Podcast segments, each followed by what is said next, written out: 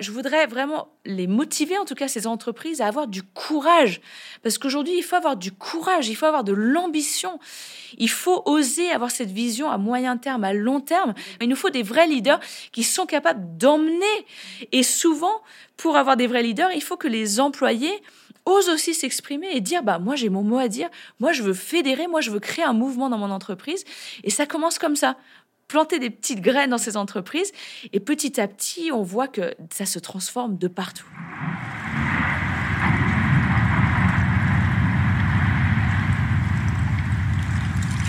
Ce bruit, ce n'est pas un bruit anodin. C'est le bruit d'un énorme morceau de glacier qui tombe dans l'océan. Ça se passe aujourd'hui, un peu partout dans le monde.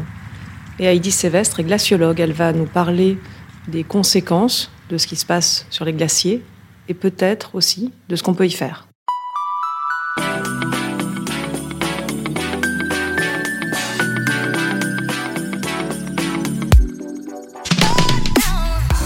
Bonjour, Céline Puffardi-Jvili, Look Sharp pour le podcast Le Sens et l'Action, le podcast du C3D. Aujourd'hui, je suis extrêmement heureuse de recevoir Heidi Célestre. Bonjour Heidi. Bonjour Céline. Alors, on va euh, passer euh, rapidement, mais quand même euh, sur ton CV parce que ça vaut le coup. On va parler de tes combats, on va parler de biodiversité, de climat des jeunes, des entreprises. donc rapidement, mais on y reviendra. Tu es glaciologue, membre international du Club des explorateurs. déjà, ça fait rêver. Tu travailles à l'AMAP, qui n'est pas la petite association chez qui on va chercher des paniers de pommes. C'est l'Arctic Monitoring and Assessment Program, le programme de surveillance et d'évaluation de l'Arctique, qui est un groupe de travail du Conseil de l'Arctique. Tu es, euh, et nous, en, nous reviendrons là-dessus, une communicatrice scientifique passionnée, c'est toi qui dis ça, mais on le constate tous les jours sur tes réseaux. Tu mènes plusieurs expéditions de front dans des endroits froids chaque année. Tu reviens directement de, attention, Kalalit Nunat, c'est le petit nom du Groenland.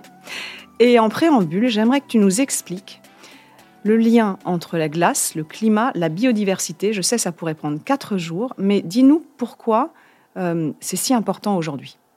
Déjà, merci pour cette invitation. Je suis absolument ravie de te retrouver ce matin.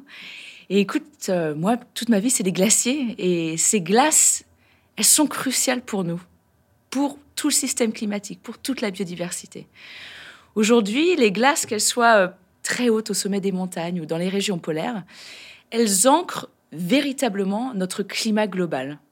Tu sais, un jour, on m'avait expliqué que notre civilisation Homo sapiens sapiens s'est développé dans un temps où il y a toujours eu de la glace sur Terre. Et ces glaces, elles ont cette capacité à stabiliser le climat. Par exemple, tout simplement, les glaces recouvrent 10% des surfaces terrestres sur Terre. C'est énorme. T'imagines que c'est des, couvertures blanches qui agissent comme des miroirs sur Terre. Oui, le fameux effet albédo. L'effet albédo, exactement. Donc tout le, rayonnement solaire que ces surfaces blanches reçoivent, eh ben, en grande partie, le rayonnement solaire, il est renvoyé vers l'espace, qui permet de maintenir les régions polaires relativement froides, et aussi nos, montagnes d'altitude, hein, les Alpes, l'Himalaya, etc., etc. Et le fait d'avoir cet effet euh, frigo, bah, ça stabilise notre climat, ça l'ancre, ce qui fait que chez nous, on a des saisons tout à fait rythmées. Et si cet équilibre-là est perturbé, par exemple, si l'Arctique se réchauffe, et ben chez nous, en France, on sent directement les conséquences de ça. Ça nous crée des événements météorologiques beaucoup plus extrêmes et on en subit déjà les conséquences. Il y a aussi, évidemment, toute une biodiversité associée à ces écosystèmes-là. Oui, on, a tendance à penser que c'est quasiment mort à part quelques manchots, ours. Et en fait, pas du tout. C'est incroyablement riche. Et je te prends juste l'exemple de la banquise. Donc la banquise, c'est cette glace de mer qui flotte toute l'année sur l'océan glacial arctique au nord et aussi euh, l'océan austral autour de l'Antarctique. Cette banquise, écoute, on en parle comme si c'était des, des récifs coralliens. Il y a toute une biodiversité qui s'accroche à cette banquise. C'est vraiment le début de la chaîne alimentaire marine dans ces régions-là. Et, euh, et aussi, bien sûr, ne l'oublions pas, ces glaces, ce sont nos plus grandes réserves d'eau douce sur Terre. Donc nous, on en a forcément besoin, mais aussi a toute une biodiversité qui a besoin de cette eau. Euh, chez nous, dans les Alpes, bah, si tu n'avais pas de glaciers qui fondent en partie pendant l'été, une rivière comme le Rhône perdrait 40% de son débit pendant l'été. Et on l'a vu particulièrement cet été, mais on risque de continuer à le voir parce que le glacier ne se renouvelle pas. Donc euh, Là, visiblement, le glacier est, est, très mal en point. Il perd de plus en plus de glace chaque année et l'eau du Rhône, bah, c'est notre eau potable, c'est de l'hydroélectricité, c'est aussi des centrales nucléaires hein, qui sont refroidies par l'eau du Rhône chaque année. Euh, donc c'est vrai que ces glaciers, voilà, pour faire simple, ces glaciers, on en a extrêmement besoin encore aujourd'hui, que l'on habite proche de ces glaciers ou pas.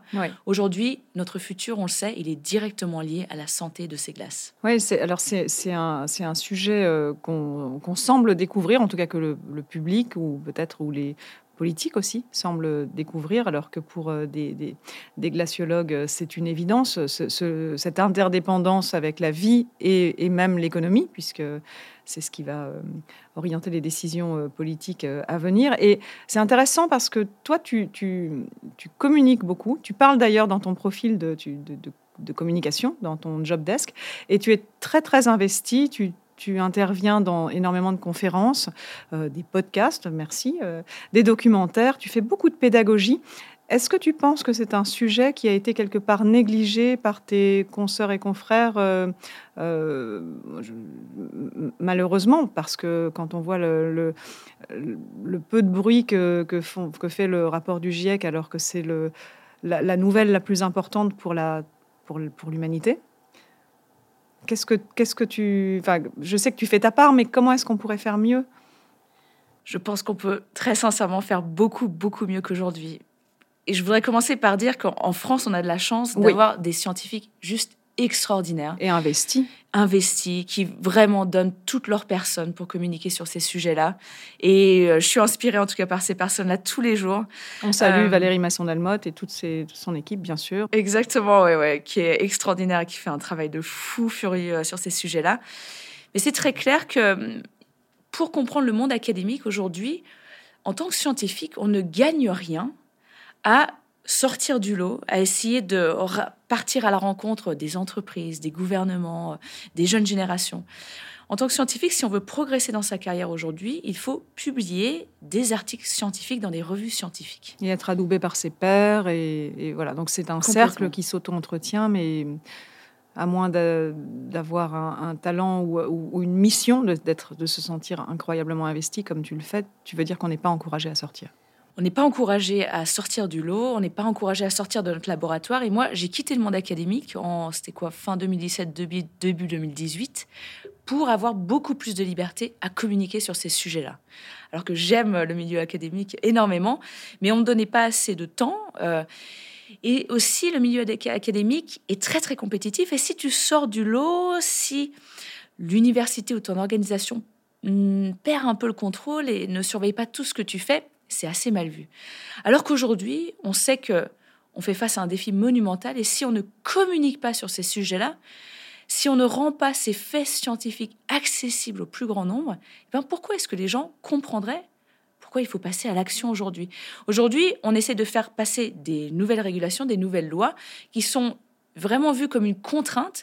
Et si on n'explique pas la base scientifique derrière ces nouvelles régulations, pourquoi est-ce que des gens voudraient agir de façon positive et de façon constructive.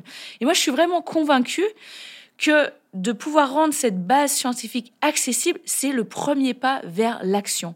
Et aujourd'hui, et je le regrette de le dire, mais on n'y est pas, on est encore très très très loin du lot. Et c'est vrai que, et je salue en tout cas le travail monumental des rapports du GIEC qui est ô combien essentiel, important. Et qui est, repris par des vulgarisateurs, heureusement, et ça c'est très très bien que des gens s'investissent dans leur, euh, dans leur secteur, dans leur domaine. Complètement. Des, des Camille Etienne, des Hugo Clément, des bons potes, heureusement qu'ils sont là pour rendre ces sujets accessibles. Mais on a vraiment besoin de voir tous les scientifiques aujourd'hui, ceux qui veulent communiquer, sortir de leur laboratoire et prendre le temps de rendre ces connaissances accessibles au plus grand nombre. Et vraiment, si je peux faire passer un message aujourd'hui, c'est je les encourage à le faire parce qu'aujourd'hui on a besoin de tout le monde et je vois qu'il y a une nouvelle génération de scientifiques qui comprend ça que non seulement on a cette responsabilité de produire de la science bomb-proof, super solide, mais notre, notre devoir, c'est aussi de rendre ces connaissances accessibles au plus grand nombre. Il faut qu'on rencontre les entreprises qui sont un levier d'action monumental, les gouvernements, tous celles et ceux qui sont dans l'âge de voter aujourd'hui.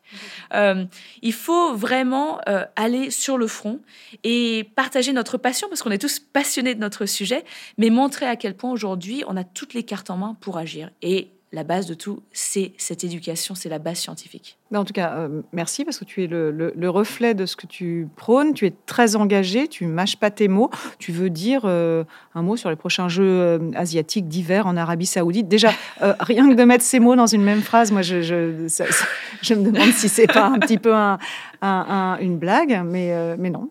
Écoute, je pense que quand on a tous vu ça sur Twitter, on a d'abord pensé à une blague. Euh, très sincèrement, euh, j'ai vu un tweet de Miko Mered et je me suis dit, mais, mais c'est très drôle, quand même, c'est cocasse. Euh, ça pourrait. Ça et ensuite, et ensuite on creuse et on se rend compte, mais non, c'est vrai. Et, et je trouve ça fou, quoi. Je trouve ça, je trouve que c'est un, un, manque de respect. C'est craché en fait sur tous les efforts qui sont faits aujourd'hui. Et et c'est un projet qui est né il n'y a pas très longtemps finalement. Et comment est-ce qu'en 2022, on peut laisser passer ça? Et on sait que le comité international olympique vraiment a énormément d'efforts à faire. Donc si parmi ceux qui nous écoutent aujourd'hui, vous avez des contacts dans le comité international olympique, appelez-moi parce que moi j'ai qu'une envie, c'est aller leur parler.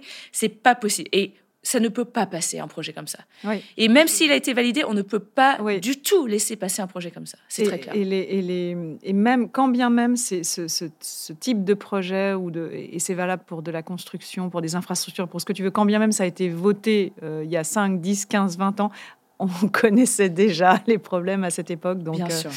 donc oui, c'est un euphémisme, un doux euphémisme. De, c'est aberrant, c'est hallucinant. Euh, alors, revenons Heidi, ta vie, ton œuvre.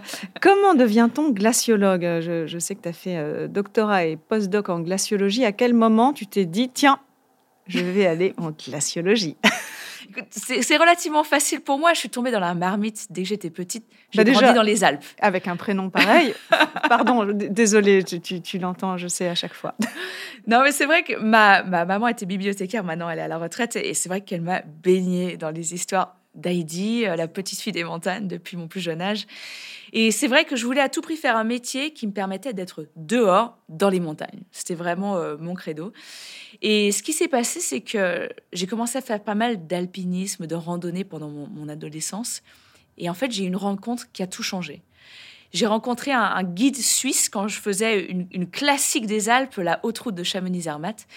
Et j'ai rencontré ce guide extraordinaire, Hubert, guide de Verbier. Et en fait, Hubert, il m'a dit, mais Heidi, euh, c'est bête, quoi. Il y, a des gens, on les paye pour étudier les glaciers, quoi.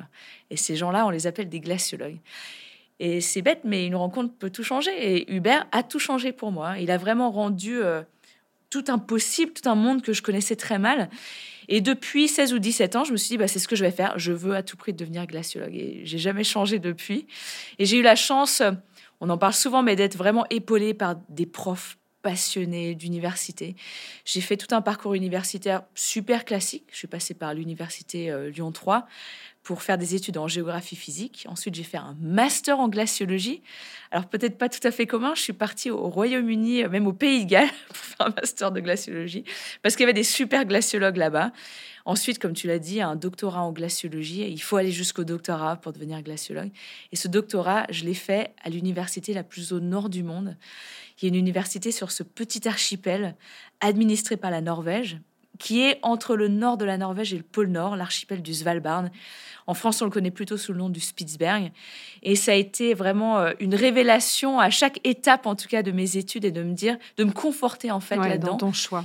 Mais surtout de me conforter dans le sens où j'étais passionnée par le sujet, mais petit à petit, j'ai compris que c'était pas que partir en expédition, récolter des données, c'était pas que publier des articles scientifiques, que c'était aussi qu'on avait une responsabilité énorme pour raconter l'histoire de ces glaciers, pour leur donner une voix.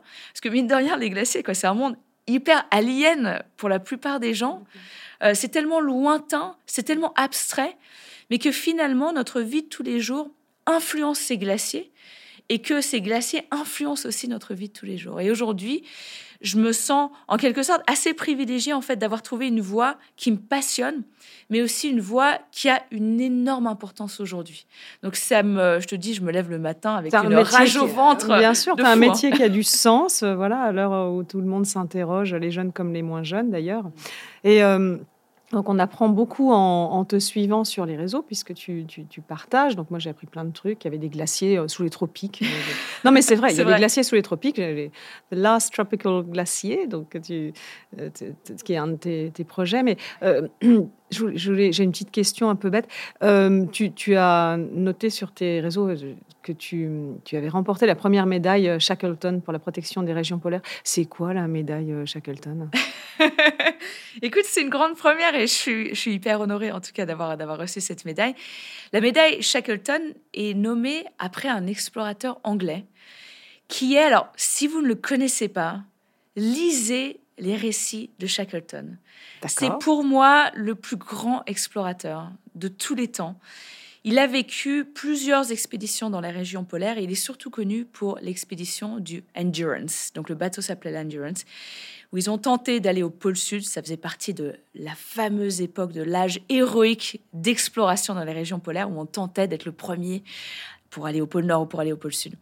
Et cette expédition, ça a été euh, catastrophique. Le bateau a été pris dans la banquise, euh, le bateau s'est fait écraser par la banquise et Shackleton a été un leader extraordinaire où il a pu sauver tous les hommes de l'expédition sur une histoire où le bateau s'est fait écraser par la banquise. Ensuite, ils ont dérivé sur des bouts de banquise. Ils ont fini par atterrir sur une toute petite île euh, australe au milieu de nulle part.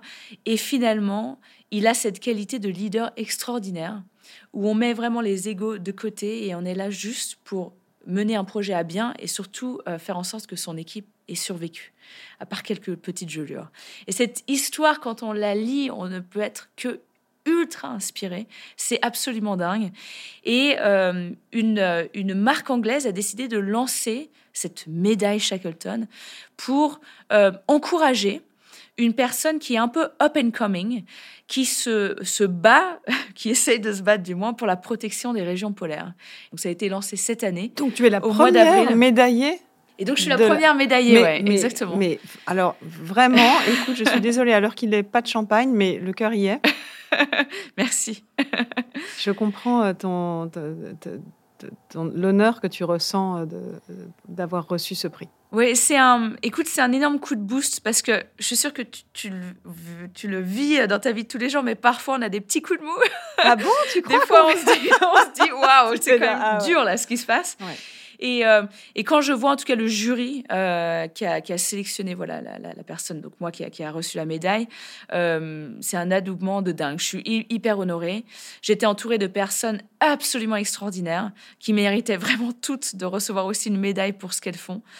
Euh, et, en tout cas, voilà, j'espère que ça va, ça va booster d'autres personnes à se battre. Et donner de la visibilité à ton, à ton sujet, qui est quand même euh, crucial, comme tu, le, comme tu le rappelais.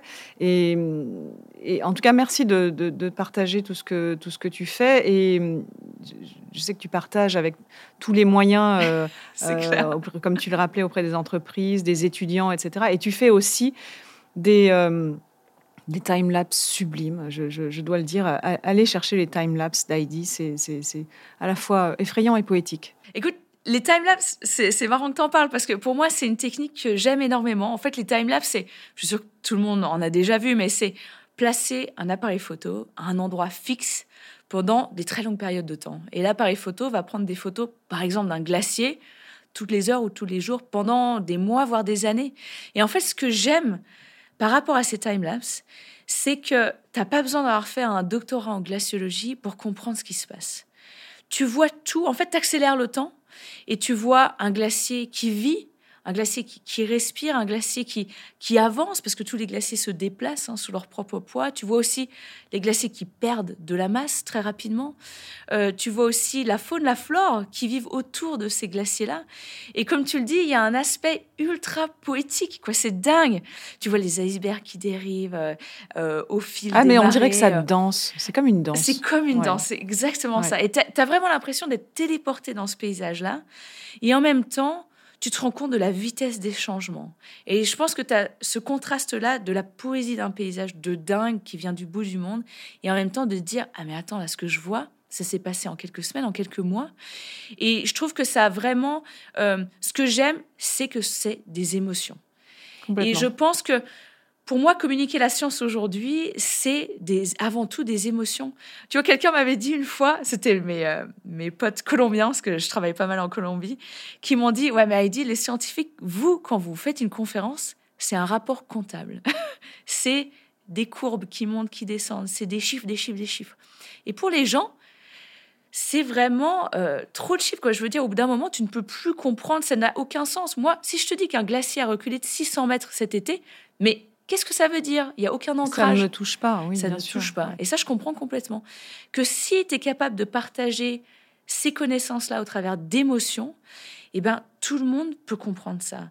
Et je suis convaincue que l'action contre le changement climatique, ça passera par ça. Il faut que les gens le ressentent dans leur trip, quoi. Euh, et, donc, voilà, les timelapse, c'est un outil parmi tant d'autres, mais ça a un effet vraiment euh, monumental. Ça impacte immédiatement les gens.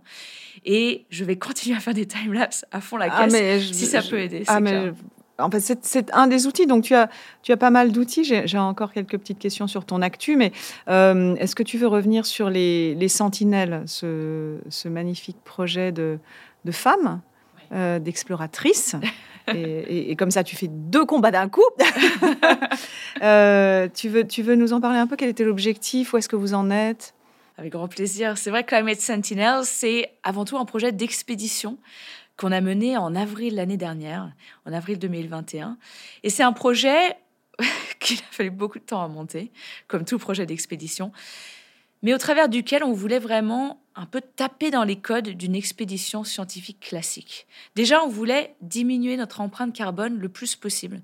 C'est une expédition polaire qu'on a menée au Svalbard, donc sur ce fameux archipel norvégien, et on voulait montrer que bah, finalement la science aussi réfléchit à ce sujet de réduire son empreinte carbone. Il n'y a, aucun doute là-dessus. C'est vrai que quand on a commencé à mener l'expédition, à monter le projet, c'était assez tabou en fait de parler de l'empreinte carbone du terrain, d'aller récolter des données dans ces régions super lointaines. Et on voulait montrer que finalement, bah, si ça nous touche aussi, quoi, mine de rien, on n'est pas du tout à tourner autour du pot. Nous aussi, on veut réduire l'empreinte carbone. Donc c'était le premier pilier de l'expédition. Et pour ça, on a décidé de partir en ski en tirant tout notre équipement derrière nous et faire une traversée du Svalbard. Le deuxième pilier, c'est que c'était une expédition scientifique avant tout. Et on voulait récolter des données sur le terrain. Et le Svalbard aujourd'hui, c'est triste à dire, quoi, ça, me tue, mais c'est l'endroit qui se réchauffe le plus vite sur Terre. Donc, les régions de neige et de glace se réchauffent très très vite, mais le Svalbard en particulier se réchauffe 6 à 7 fois plus vite que le reste de la planète. Tu veux faire une petite parenthèse permafrost à ce, à ce niveau? Bah C'est quand même pourquoi c'est effrayant que ça se réchauffe à ce point-là?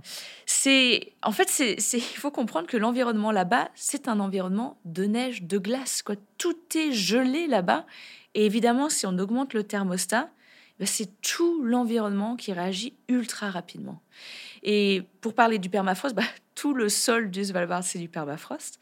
Le permafrost, il peut faire des centaines de mètres de profondeur, voire, je crois que c'est jusqu'à 1,5 km de profondeur au Svalbard. Donc ça veut dire que c'est gelé jusqu'à 1,5 km. Voilà, donc c'est du sol gelé toute l'année, qui fond un petit peu en partie euh, pendant l'été, euh, qui regèle ensuite pendant l'hiver. Et, et en fait, le permafrost, c'est un acteur considérable du changement climatique. Donc quand le permafrost, il est gelé, il nous aide beaucoup parce qu'il absorbe des gaz à effet de serre. Et il les stabilise, il, les enferme. Voilà, il les, il les enferme voilà, dans le sol.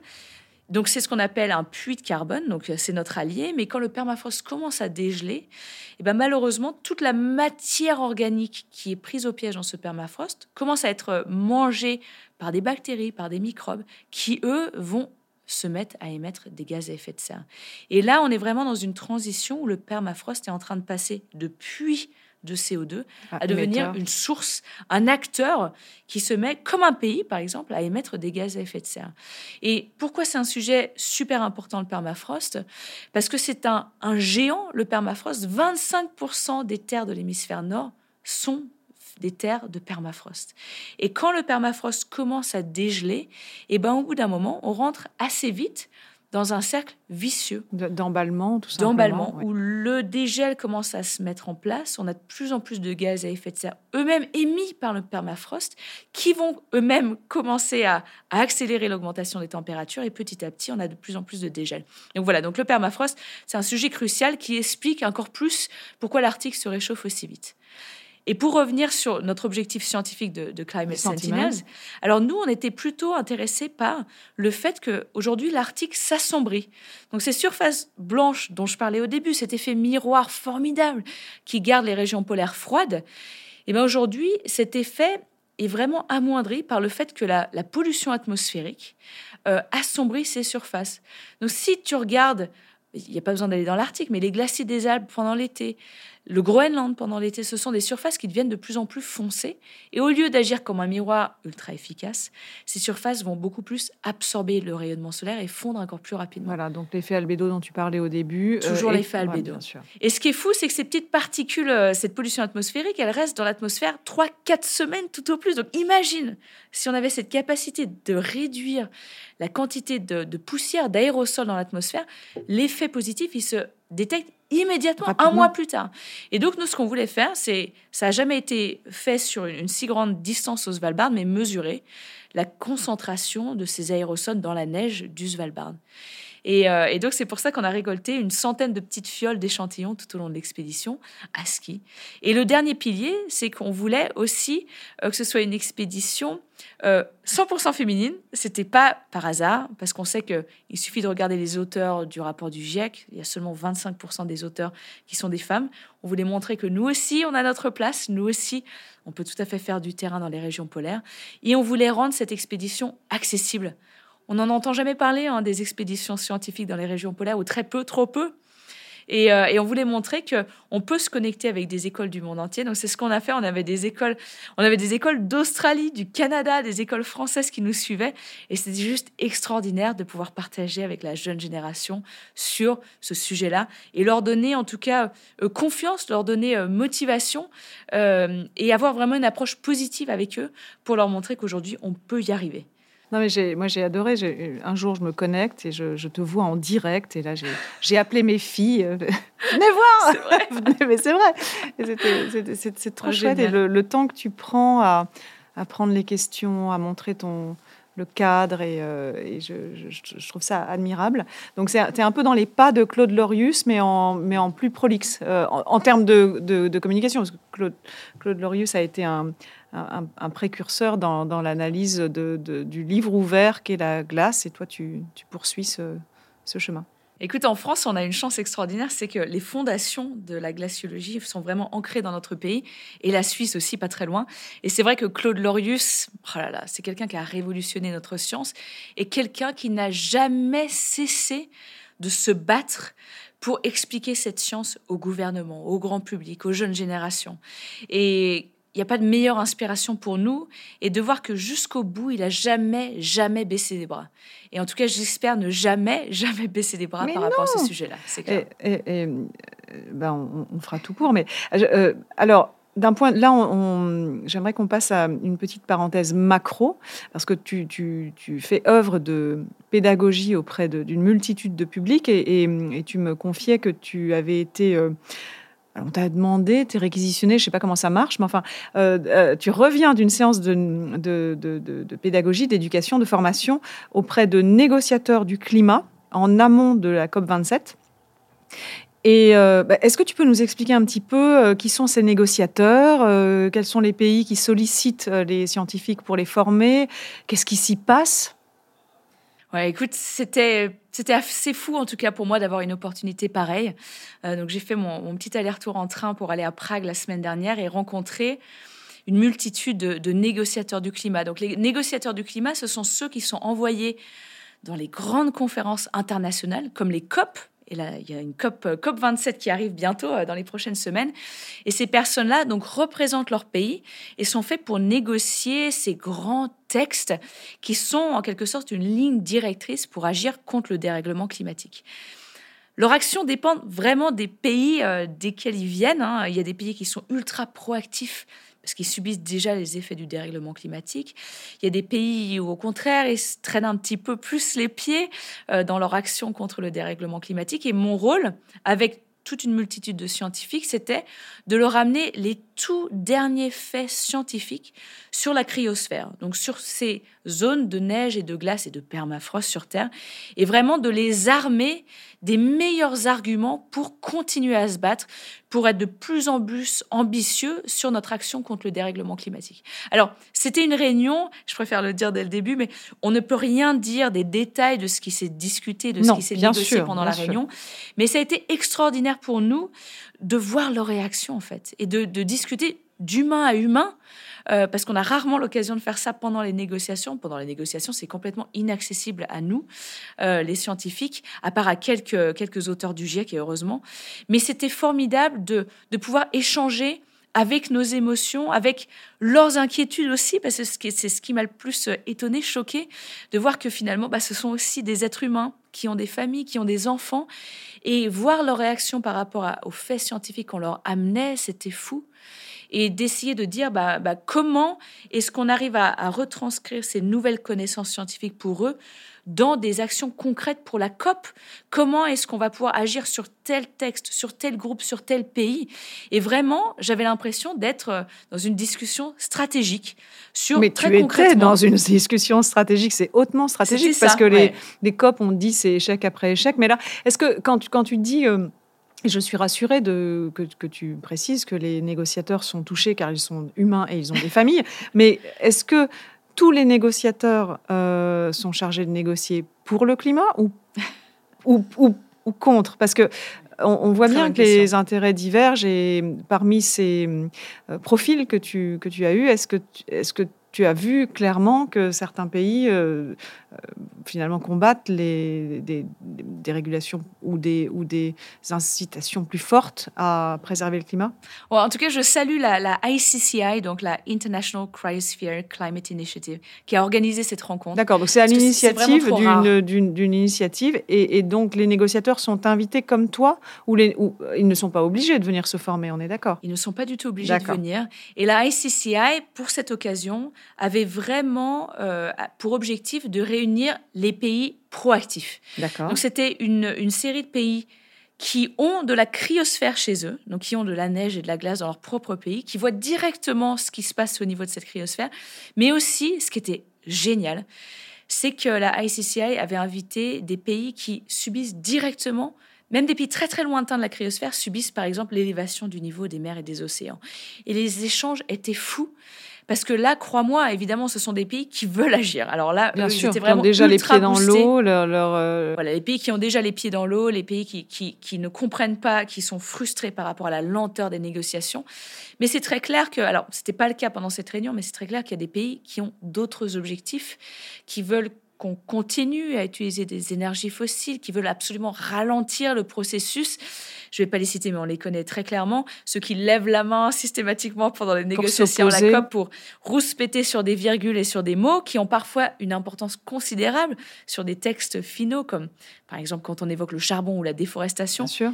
Et donc là, ce qu'on voulait vraiment faire, c'est motiver les troupes en quelque sorte pour leur dire, regardez, on a une coalition de pays qu'on est en train de créer. Voilà les arguments. Voilà, les arguments. Comment est-ce qu'on arrive à attacher encore plus de pays à cet effort-là pour la COP qui va arriver Et surtout, comment est-ce qu'on arrive à rajouter encore plus de cryosphère, encore plus d'ambition dans les textes finaux de la COP? Et je te dis pas, c'est vraiment une stratégie de fou, parce que rien que pour avoir le mot cryosphère ou le mot glacier, mais c'est ça, ça a été absent c'est une bataille vraiment de longue haleine. Donc euh, cette réunion, je pense que ça va être le début d'une très très longue série. Mais pour moi, ça m'a ouvert les yeux et en tout cas, ça m'a fait vraiment plaisir de voir que bah, ces négociateurs-là, ils ont vraiment un cœur qui bat. Ils veulent tout faire pour se battre. Et ça m'a donné en tout cas beaucoup beaucoup d'espoir sur la COP qui arrive, qui va être très difficile, j'en doute pas, comme toutes les COP. Alors, euh, je ne sais pas exactement quand ce podcast passera. Euh, donc, si c'est après, Ouais, je suis désolée, j'encre. Euh. Si non, mais je t'en prie parce que si c'est après, on pourra tout de suite euh, euh, voir ce qui s'est passé. Mais ce, qui, ce qui est intéressant, c'est aussi le et c'est peut-être un, un, accélérateur, c'est de, de, souligner l'importance de ces glaces, de ces glaciers, de cette cryosphère, de ces permafrosts dans notre économie, dans notre géopolitique.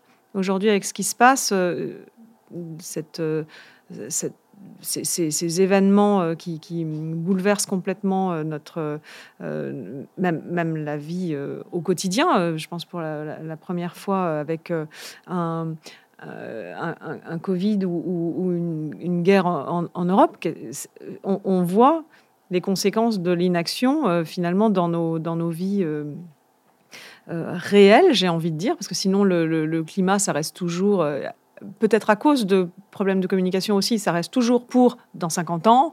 Donc ça, c'est un autre souci. Mais bon, est-ce que tu peux rappeler un peu euh, euh, on a évoqué le Rhône tout à l'heure, c'est très clair, mais, l'eau euh, issue de, la glace, par exemple, est à l'origine de, guerres, euh, le réchauffement à l'origine de, déplacements. et, pour l'économie, on ne chiffre pas non plus. Enfin, on a commencé à chiffrer les impacts et, le coût de l'inaction, mais est-ce que tu peux rappeler à quel point c'est ancré dans, dans nos vies quotidiennes?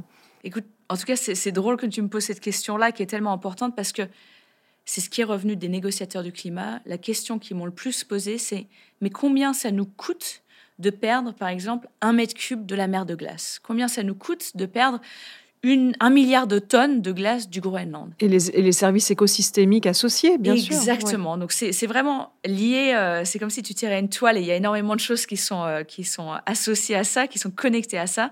Euh, c'est très très compliqué à calculer, mais je pense que c'est le genre de réponse qu'il faut qu'on leur communique aujourd'hui. Je pense que très clairement, si on se rend compte de combien ça nous coûte aujourd'hui de perdre un mètre cube de la mer de glace, on ne laissera plus un mètre cube de la mer de glace fondre parce que, comme tu dis, ce sont, c'est pas juste de l'eau qui coule, c'est des services écosystémiques monumentaux et euh, ça nous coûte très très cher. Et ça, pour l'instant, c'est des choses que l'on ne prend pas en compte. Et, euh, Ou qui sont tellement macro qu'on n'arrive pas à s'y euh, rattacher. C'est, tu vois, dès, enfin, moi, dès que je vois des chiffres en milliards, Ouais. non, mais l'échelle. On s'en détache tout de suite. Tu t'en détaches. c'est un, un, c'est inappréhendable par un cerveau euh, au quotidien. Complètement, complètement. Mais pour parler de chiffres, par exemple, je vais juste donner euh, deux chiffres par rapport à l'importance de la cryosphère. Et moi, c'est en tout cas les chiffres qui m'ont le plus fait réagir. Et là, je te parle vraiment de façon globale.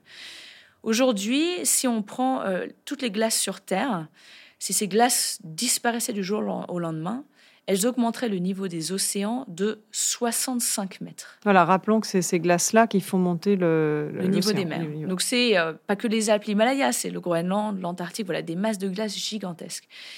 65 mètres. donc Il des pays, de des pays rayés de la carte. Ah, voilà, des pays rayés de la carte, même au niveau français, je veux dire, il n'y a pas besoin, même, même quelques mètres suffisent. Aujourd'hui, sur Terre, entre 0 et 10 mètres, donc pas du tout 65, hein, et entre 0 et 10 mètres d'altitude, il y a 700 millions de personnes qui habitent dans cette zone littorale-là. Ce sont euh, les méga-cities, les mégalopoles les plus actives sur Terre. Ce sont des territoires économiques essentiels pour ces pays-là, des, territoires d'échange de marchandises, évidemment, les ports, les ports de containers, euh, là où il y a énormément d'industries euh, qui sont situées sur les littoraux. Donc rien que pour ça, rien que pour ça, la cryosphère est ultra, ultra importante. Donc même si on perd une fraction de cette cryosphère-là, les conséquences sont gigantesques, et c'est déjà le cas aujourd'hui. Et pourquoi c'est important d'agir dès maintenant? Pourquoi est-ce que nous, les scientifiques, on rabâche l'importance de ces 1,5 degrés? Ces 1,5 degrés qui sont rattachés à, à, essayer de diviser nos émissions de gaz à effet de serre par deux d'ici 2030. Pourquoi est-ce qu'on rabâche sans arrêt cet objectif ultra ambitieux? Parce que la cryosphère, elle est assez complexe. On sait que si on dépasse ces 1,5 degrés, on va faire tomber le premier domino de phénomènes irréversibles. On prenait l'exemple du permafrost tout à l'heure, ça fait partie de ces phénomènes qui, une fois enclenchés, on ne peut plus les arrêter. Voilà, et ça, et tu as plein de conséquences derrière, et, c'est ce qu'on appelle les emballements, les effondrements, et, qui s'enchaînent. Et pour parler voilà de, de l'élévation du niveau des mers, on sait que si on dépasse ces 1,5 degrés, alors dans la durée, hein, pas juste quelques semaines ou quelques mois, vraiment sur plusieurs années, si on les dépasse, au bout d'un moment, on ne pourra plus arrêter la déstabilisation du Groenland. 7 mètres d'élévation globale du niveau des mers. On ne pourra plus arrêter la déstabilisation de l'Antarctique, même d'une partie de l'Antarctique qui contient alors des dizaines et des dizaines de mètres d'élévation du niveau des mers. C'est pour ça que pour nous, ces seuils de température, il faut tout faire pour éviter le overshooting, c'est-à-dire dépasser les 1,5 degré. il y a beaucoup de pays aujourd'hui qui pensent que c'est inévitable. j'avoue, c'est plutôt mal barré pour éviter de dépasser les 1,5 degré. Il faut tout faire pour, pour ne pas les dépasser. Mais la cryosphère, une fois que c'est dépassé, quels que soient les efforts qu'on mettra en place ensuite, elle s'en fichera finalement. Et c'est pour ça que nous, on essaie vraiment de tout faire pour augmenter l'ambition. Et en parlant d'ambition, d'où elle vient cette ambition? Alors moi, dans mon travail auprès de AMAP, AMAP, comme tu le disais au début, nous, on est mandaté pour éduquer les gouvernements de l'Arctique. Donc on est un des groupes de travail du Conseil de l'Arctique et on est mandaté, voilà, c'est notre euh, première étape, on éduque les gouvernements de ces pays-là, donc des pays qui sont en bordure de l'Arctique. Très bien. Ce sont des pays qui sont parfaitement conscients de ce qui se passe parce que eux, crois-moi, la glace qui disparaît, c'est leur quotidien. On se rend compte aussi que c'est très important de travailler avec le reste des pays du monde parce que ce qui se passe dans l'Arctique ne reste pas dans l'Arctique. En France, si on se tape, voilà, les canicules qu'on se tape en France, les périodes très froides, très sèches, très humides, tout ça c'est lié à l'Arctique. Donc pour nous, c'est essentiel de faire des traits d'union entre tous ces pays-là. Mais aussi, et là, on a été un peu euh, long à l'allumage, mais on se rend compte qu'évidemment, si on oublie le secteur privé, on oublie un, espace de levier monumental et on se rend compte que finalement, les entreprises peuvent agir beaucoup, beaucoup plus rapidement que les gouvernements et que les gouvernements regardent ce que les entreprises font. Et donc, c'est pour ça qu'aujourd'hui, on est en train de mettre en place tout un programme de communication auprès des entreprises. Et moi, dans mon travail aussi quotidien, dans ma vie de, scientifique, de communicante euh, au quotidien, je reçois chaque jour des messages d'entreprises qui me demandent est-ce que vous pouvez venir nous rencontrer, rencontrer nos employés? Parce qu'ils sentent, ils sentent que ça bouillonne. Ils sentent, je pense, que leurs employés, que leurs clients sont demandeurs de ce genre d'informations et veulent trouver des, des moyens d'agir, des actions qu'ils peuvent mettre en place au quotidien. Donc c'est fou là ce qui se passe depuis quelques années. Je sais que toi, ça fait bien plus longtemps que tu es vraiment sur le front, mais je sens qu'au niveau du secteur privé, bon, il y a encore beaucoup de choses à faire, mais qu'il y a au moins un intérêt énorme qui est en train de se mettre en place. Donc nous, au travers de notre travail, c'est les gouvernements, le secteur privé et bien évidemment tout le reste. Tous les publics. Tous ceux qui sont en âge de voter, tous ceux qui sont en âge de prendre une voiture ou pas, tous ceux qui, tous ceux qui peuvent avoir un impact aussi petit ou aussi grand qu'il puisse être. Et on travaille beaucoup aussi avec les communautés autochtones T'imagines qu'ils s'en prennent plein la tronche par rapport à l'élévation du niveau des mers, les changements de température, les bouleversements écosystémiques, les pollutions dans l'Arctique. Donc on essaye de cocher le plus de cases possible. C'est pas facile, mais on voit que ça se réveille de partout en ce moment. Non, en tout cas, ton, travail est, remarquable. Et puisqu'on est sur un podcast d'entreprise et euh, qu'on va essayer de parler de ce que peuvent faire les entreprises, euh, il y, a, deux, il y a deux volets. Il y a le volet adaptation qui, euh, je le sais bien, représente aussi du chiffre d'affaires pour certaines entreprises qui vont se dire je vais euh, proposer des solutions d'adaptation. Il y a aussi le, sujet des, mutations, les entreprises qui vont devoir changer leur modèle d'affaires pour euh, essayer de rester dans les limites planétaires et, faire autrement réellement. Est-ce que tu, tu, tu, tu, le sens, ça? Tu vois les, que des entreprises sont dans l'action réelle et pas dans le verdissage ou. Euh, verdissage, verdissement. Verdissage, verdissage ou verdissement Non, non, verdissement. Pardon, je viens de faire un truc absolument affreux. On va le garder pour euh, bien montrer. Mais tu rigoles parce que j'utilise jamais le mot en français, donc je me pose aussi la question. Non, je le jure, on dit pas verdissage. non, non. mon, mon, impression, c'est que c'est vraiment un questionnement de fond qui est en train de se passer. Parce que parce que c'est des entreprises qui veulent donner du sens à leur action. Et aujourd'hui, je pense qu'on a tous un bullshit radar qui est vraiment euh, très performant. Oui, mais enfin, le greenwashing. Euh, est, ah, il est bien présent. Hein. Aucun doute là-dessus. Hein. Il a levé le game. Alors là, euh, ah oui. Ah Alors, ça devient de plus en plus subtil. C'est, oui, oui, c'est assez impressionnant en tout cas. mais je pense que et voilà, y a, on, a, on a pas mal de, de, gens qui sont très très forts en tout cas pour détecter du greenwashing aujourd'hui, et tant mieux. Euh, mais je pense que, et j'espère ne pas être naïve à ce niveau-là, mais que c'est vraiment une quête de sens et que les employés aujourd'hui, pour aller dans une entreprise, ont besoin de sens. Aujourd'hui, je pense qu'on se lève le matin et on a besoin de donner du sens à notre vie. Je l'espère. Et je pense qu'il n'y a rien de plus beau dans une vie de, de, de, trouver ce qui nous fait nous lever le matin. Et rien que cette quête de sens est super importante. Et donc, pour moi, c'est vraiment un questionnement de fond. Et c'est aussi, et c'est aussi d'une part une recherche de connaissances, une recherche de cette fameuse base scientifique qu'on évoquait tout à l'heure. C'est comprendre la base du problème pour ensuite réfléchir ensemble à des actions. Et comme tu le disais, il y a vraiment deux choses ici. C'est cette question euh, d'adaptation qui va être en fait cette question d'adaptation et de loss and damage. Euh, ça va être la base de la COP, donc ça va donner en fait le, le là ça donne le ton, un an d'action là. Euh, donc loss and damage et adaptation. Alors ça c'est ultra important, il y a aucun doute là-dessus. De toute façon, il faut qu'on se pose cette question-là parce que les conséquences sont de plus en plus visibles, de plus en plus chères. Mais c'est très clair que si on n'agit pas non plus sur tout ce qui est mitigation, donc c'est-à-dire attaquer le problème à sa base, réduire les, émissions deux en même temps, et ça il faut toujours le marteler. C'est les deux en même temps. Et malheureusement, là ce qu'on a entendu de nos négociateurs du climat, c'est que cette année, ça va être la COP va vraiment se concentrer sur loss and damage et adaptation et peut-être que la mitigation, donc réduire les émissions de gaz à effet de serre ne sera même pas évoquée ou très peu. Et on sait qu'aujourd'hui, que le coût de l'inaction ou ralentir l'action, euh, ça va ne faire qu'augmenter si on n'est pas capable de réduire le problème à la base. Et réduire le problème à la base, je suis pas naïve, je suis parfaitement consciente aujourd'hui que quand on pense sur la courte durée, on a tous envie de se jeter sur du charbon, sur du gaz. C'est un peu ce qui est en train de se passer quand même. C'est ce qui est en train de se passer. Mais plus on attend, plus ce genre de décision va être difficile c'est pas que maintenant, c'est pas que c'est pas que la Russie et l'Ukraine euh, ou l'Arménie, c'est pas que non, la Russie et l'Ukraine sont en train de révéler notre inaction des 40 ans passés, donc euh, c'est simple.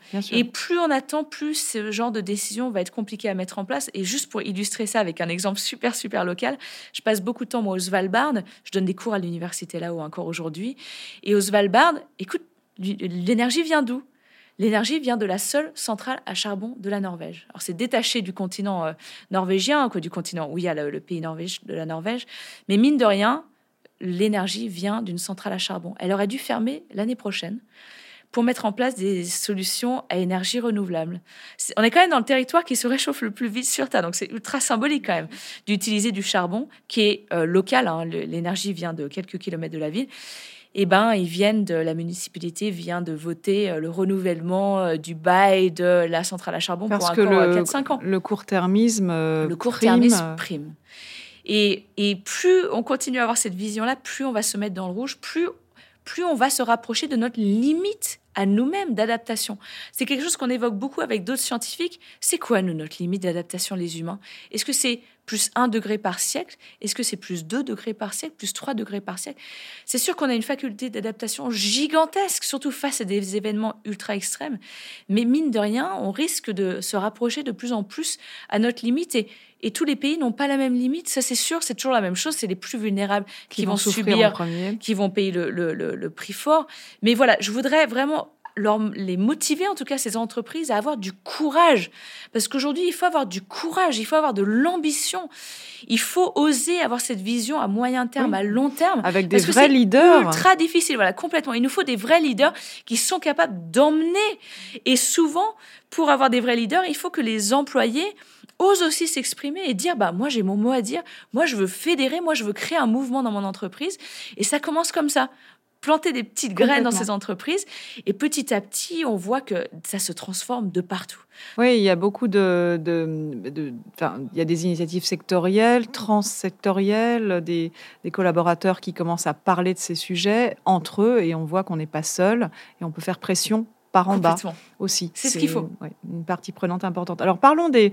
Là, tu viens d'évoquer les, les, collaborateurs et c'est très important. Parlons des jeunes. Euh, on, mmh. on, parlait de recherche de sens et euh, de plus en plus, alors c'est sans doute parce que c'est plus médiatisé, mais néanmoins, les remises de diplômes ne se font plus sans euh, des, Et c'est très courageux parce que les, étudiants qui, font ça à la remise de diplôme, eux, leur, leur, formation, elle est passée, donc ils font ça pour les prochains. Et c'est très, très beau. Toi, tu, tu, tu, tu, enseignes, donc tu vois les étudiants. Euh, comment est-ce qu'on peut faire pour que les formations soient en phase avec, phase avec les enjeux et que aussi ces étudiants-là, en arrivant dans les entreprises, soient les leaders qui vont pouvoir euh, finalement euh, j'ai pas envie de dire rattraper parce que j'ai hmm. l'impression que les leaders d'aujourd'hui continuent à enfoncer la tête dans l'eau des leaders de demain qui auront encore plus à rattraper. Mais comment tu vois cette transition-là? Tu évoques en tout cas les remises de diplômes Quel courage, ouais, comme tu le dis, c'est extraordinaire en tout cas ce qu'on est en train de voir. Et ça montre que finalement notre système aujourd'hui n'est plus du tout en adéquation avec ce qui est en train de se passer. Donc il y, a beaucoup, beaucoup de choses à changer, tant mieux. là, on, on est face à un énorme chantier, il y a plein de belles choses en tout cas à faire. Et pour moi, écoute, je viens du milieu scientifique, donc j'aurais envie de dire en tout cas à ces écoles, à ces entreprises, de ne surtout pas hésiter de travailler avec les scientifiques. Écoute, nous, on n'attend que ça. Nous, on est là pour ça aussi. C'est notre devoir en tant que scientifique de tout faire pour euh, avoir, en tout cas, se, donner ce background, cette impulsion, euh, pour que ça donne du sens, en tout cas, à ces programmes, à ces entreprises. Et euh, pour ne citer qu'une chose en France qui est extraordinaire, c'est le Haut Conseil du climat, par exemple, qui fait un travail de pédagogie de fou.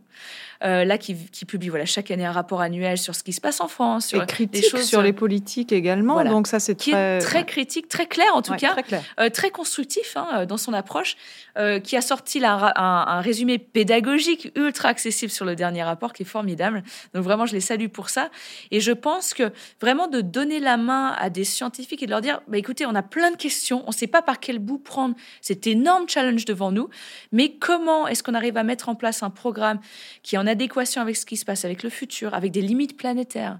Et c'est comme ça qu'on y arrivera. C'est pas en ignorant euh, le travail de base des scientifiques qu'on continuera à respecter les limites planétaires. Donc ça, c'est vraiment très important. Et par rapport aux jeunes, c'est très clair que c'est pas du tout aux jeunes à réparer nos dettes. Tu sais, je le disais ça il y a quelques années. Je le disais sans arrêt. Je disais, ah, mais je suis pleine d'espoir, quoi. Regardez cette nouvelle génération qui arrive. C'est des dingues. Et ce sont des dingues, c'est clair. Mais ce sont des dingues qui sont aussi euh, plein d'éco-anxiété. Et je comprends tout à fait. Et t'inquiète pas que moi aussi, je pense peut-être toi aussi, qu'on retombe de temps en temps euh, régulièrement dans cette euh, frustration, cette éco-anxiété. Mais ce sont pas aux jeunes qui n'ont pas 18 ans aujourd'hui à réparer nos problèmes. Hein. Non, non, c'est vraiment à nous qui ont des leviers d'action. Et de pouvoir, pour ceux qui ont du pouvoir, de l'influence. Exactement, des, des, cercles d'influence, comme tu dis. On a tous des cercles d'influence, que ce soit notre famille, nos amis, nos collègues, euh, même euh, des hommes et des femmes politiques. Et, euh, et je suis bénévole, j'essaie de donner un maximum de mon temps aux jeunes générations aujourd'hui, qui sont incroyables et qui m'inspirent. Et, et franchement, j'ai beaucoup plus reçu de, chez, de ces jeunes génération que je leur ai donné, je pense. Euh, en énergie. Mais c'est fou, en tout cas, voilà. C'est fou ce que ces, ces jeunes, en tout cas, le questionnement qu'ils ont en ce moment. Et, euh, et en tout cas, je les, je les, salue et je leur dis là aussi de prendre contact avec les scientifiques parce que je pense que quand on, on leur explique vraiment ce qu'on peut faire aujourd'hui, d'avoir vraiment une approche positive, constructive, c'est super important. Et je terminerai sur les, ceux qui veulent devenir scientifiques aujourd'hui. Parce que voilà, il y a toute une génération qui est en train d'arriver. Et en tout cas, je voudrais leur poser cette question pourquoi est-ce que vous voulez être scientifique aujourd'hui? Et être scientifique aujourd'hui, c'est pas que partir sur le terrain, récolter des données, c'est pas que publier des articles scientifiques, c'est vraiment oser sortir de notre laboratoire, sortir de notre université et donner euh, toute notre énergie, toute notre passion pour changer les choses de façon positive et constructive. Donc ça, notre métier de scientifique lui-même, tu vois, tu parles de mutation, bah, notre métier scientifique doit aussi changer. Vraiment, aujourd'hui, on, est encore un petit peu en retard, mais il faut qu'on ose aller sur le front, quitte, écoute, à donner de notre personne, quitte à, parfois euh, bouleverser certains codes, euh, quitte à ce que notre université ou notre laboratoire soit peut-être pas très très content qu'on se montre, qu'on aille sur le front, mais c'est comme ça qu'il faut qu'on y aille. Et je vois qu'il y a de plus en plus de d'activisme. Euh, j'ai vu beaucoup de mes collègues se coller la main contre les portes de banques qui financent elles-mêmes les énergies fossiles. Écoute, on est en train de passer par ça en ce moment et tant mieux parce que ça fait bouger les choses. Oui, oui, et c'est magnifique d'incarner aussi euh, vos, sujets. Donc, euh, donc, ok, très beau message pour les jeunes de se demander comment incarner, ce, comment euh, exercer ce, cette vocation finalement, parce que je ne sais pas si c'est un métier à ce stade, c'est plutôt une vocation. complètement. Alors, on a deux dernières questions pour ce podcast, des questions, les questions classiques de ceux qui réussissent à aller jusqu'au bout de ce podcast. Euh, une question un petit peu métaphorique ou à prendre au pied de la lettre, et tu l'as un petit peu évoqué tout à l'heure. Comment est-ce qu'on peut changer le monde depuis sa chaise de bureau? Moi, j'adore, j'adore cette question. et, tu vois, tu parlais des cercles d'influence. Et je me souviens de Jean-Louis Etienne, formidable explorateur euh, français, qui disait qu'on a tous un cercle d'influence et on peut tous utiliser ce cercle d'influence. Que ce soit notre tout petit cercle d'influence, notre famille, nos proches, nos amis, rien que ça, on peut tous faire quelque chose avec eux. On peut tous peut-être partager des connaissances scientifiques, euh, je sais pas, j'imagine faire une lecture du rapport euh, pédagogique du Haut Conseil du climat qui est oh, juste super cool. À Noël, ça à Noël. ça c'est moi à Noël. je te dis pas le kiff de ma famille quoi. Comment amener l'ambiance? Ça c'est des réunions de famille avec euh, moi, c'est toujours ça. Non mais c'est vrai. Pas de foie gras. Et je vais lire le rapport du, du Haut Conseil pour le climat. Mais c'est clair quoi. Parler, évoquer, rien que d'évoquer ces sujets-là, rien que de s'écouter, d'échanger sur ces sujets-là, c'est vachement important. Ensuite au boulot, au boulot pareil, on peut se questionner sur notre façon de faire. Même nous, à AMAP, tu vois, auprès du, groupe de travail du Conseil de l'Arctique, là, on va mettre en place une, une stratégie carbone. Comment est-ce qu'on arrive à être meilleur? Parce que personne n'est parfait, mais on a tous quelque chose qu'on peut faire. Et il y a une super initiative française à ce sujet-là, Labo 1.5, qui nous donne plein de clés pour, au boulot, réduire notre empreinte carbone. Et surtout, ça part de la filière scientifique où on, on est pas parfait, on essaye de s'améliorer hein, comme tout le monde. Et donc Labo 1.5, on va essayer de mettre ça en place au niveau de notre groupe de travail du Conseil de l'Arctique. Mais le truc, moi, je pense qui est essentiel, c'est d'une part de s'éduquer, continuer à creuser sur ces sujets-là, lire, lire, lire, questionner les scientifiques, contacter-les, et ensuite voter mais voter, que ce soit pour des élections euh, nationales, mais même au niveau du boulot, hein, euh, voter, voter pour des gens qui comprennent la science, pour des leaders qui ont du courage, de l'ambition, euh, qui veulent vraiment respecter, qui comprennent qu'il y a des limites planétaires sur Terre et que ça, on ne peut pas y couper. Donc vraiment soutenir en tout cas des personnes qui respectent la science. C'est essentiel aujourd'hui, c'est vraiment la base de tout. Merci. et toute dernière question. Est-ce que tu peux partager avec nous une œuvre, un livre qui t'a euh, soit touché, soit que tu ou éveillé à ces sujets, ou que tu as envie de partager parce que tu penses que ça peut faire un effet boule de neige, boule de neige, la glace, pardon. Et bim. Euh, voilà, en toute dernière question. Euh. Écoute, il y a un livre que je suis en train de lire en ce moment. Je l'ai pas terminé, donc je préfère, je préfère dire ça dès le début. Cliffhanger, pas terminé. Il s'appelle alors en anglais, il s'appelle On Time and Water, donc sur le temps et l'eau. Je pense que ça va être la traduction française, qui est écrit par euh, Andri Sner Magnusson, auteur islandais. Et ça, c'est pas euh, par hasard. L'Islande, évidemment, a une terre euh, de glace et de feu, hein, où il se passe beaucoup de choses au niveau des dérèglements climatiques. Il y a beaucoup, beaucoup de super scientifiques là-bas. Et en fait, pourquoi ce bouquin me touche? Parce que ce livre, en fait, évoque à quel point pour nous, c'est très difficile d'appréhender des notions comme le dérèglement climatique, où on parle de ce qui va se passer dans 100 ans, dans 300 ans. Il parle notamment de l'acidification des océans polaires. Oh le sujet ultra pointu. Et il dit que lui, la première fois qu'il a lu ces notions d'acidification des océans polaires, il avait aucune émotion parce qu'on lui disait que les océans allaient être acides ou plus corrosifs pour les 30 000 prochaines années. Ah oui, non, effectivement, c'est un peu décalé euh, par rapport à notre action quotidienne. Voilà, comment est-ce que tu veux que nous, dans notre, voilà, dans notre vie quotidienne, on arrive à se dire, oh là là, mais c'est un sujet super compliqué, super sérieux, faut qu'on prenne ça comme une crise, faut qu'on agisse très vite. Et tout au long du livre, il arrive à mettre en parallèle ces notions scientifiques de longue durée à notre vie, à des questions de génération sur ce que sa grand-mère en Islande avait vécu, les changements qu'elle a vus, comment lui, ses filles sont en train de voir des changements actuels et comment elles ont envie d'agir. Et pour moi, en tant que scientifique en tout cas, j'ai trouvé ça très touchant parce que c'est comment remettre ces notions scientifiques très compliquées à des vies humaines. C'est exactement ce que tu fais en fait. Et écoute, c'est ce que j'essaye et donc j'essaie de noter les petits tips tout au long du livre.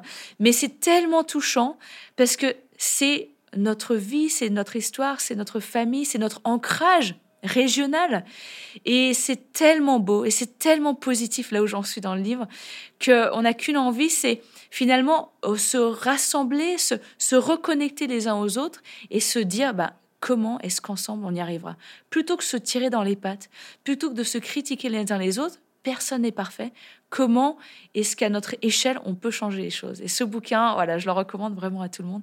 Il est assez extraordinaire. Bah merci, on mettra le lien. En tout cas, tu m'as donné euh, énormément envie de, de le lire, euh, de rentrer un peu dans, dans vos pas de, des scientifiques pédagogues que vous êtes. Merci beaucoup Heidi, c'était vraiment un honneur, un plaisir de te recevoir. Merci. Merci Céline, à très vite. Oui.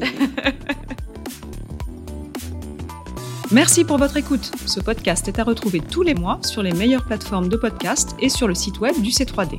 Si ce podcast vous a plu, je vous invite à le noter, 5 étoiles pourquoi pas, et surtout à le partager largement.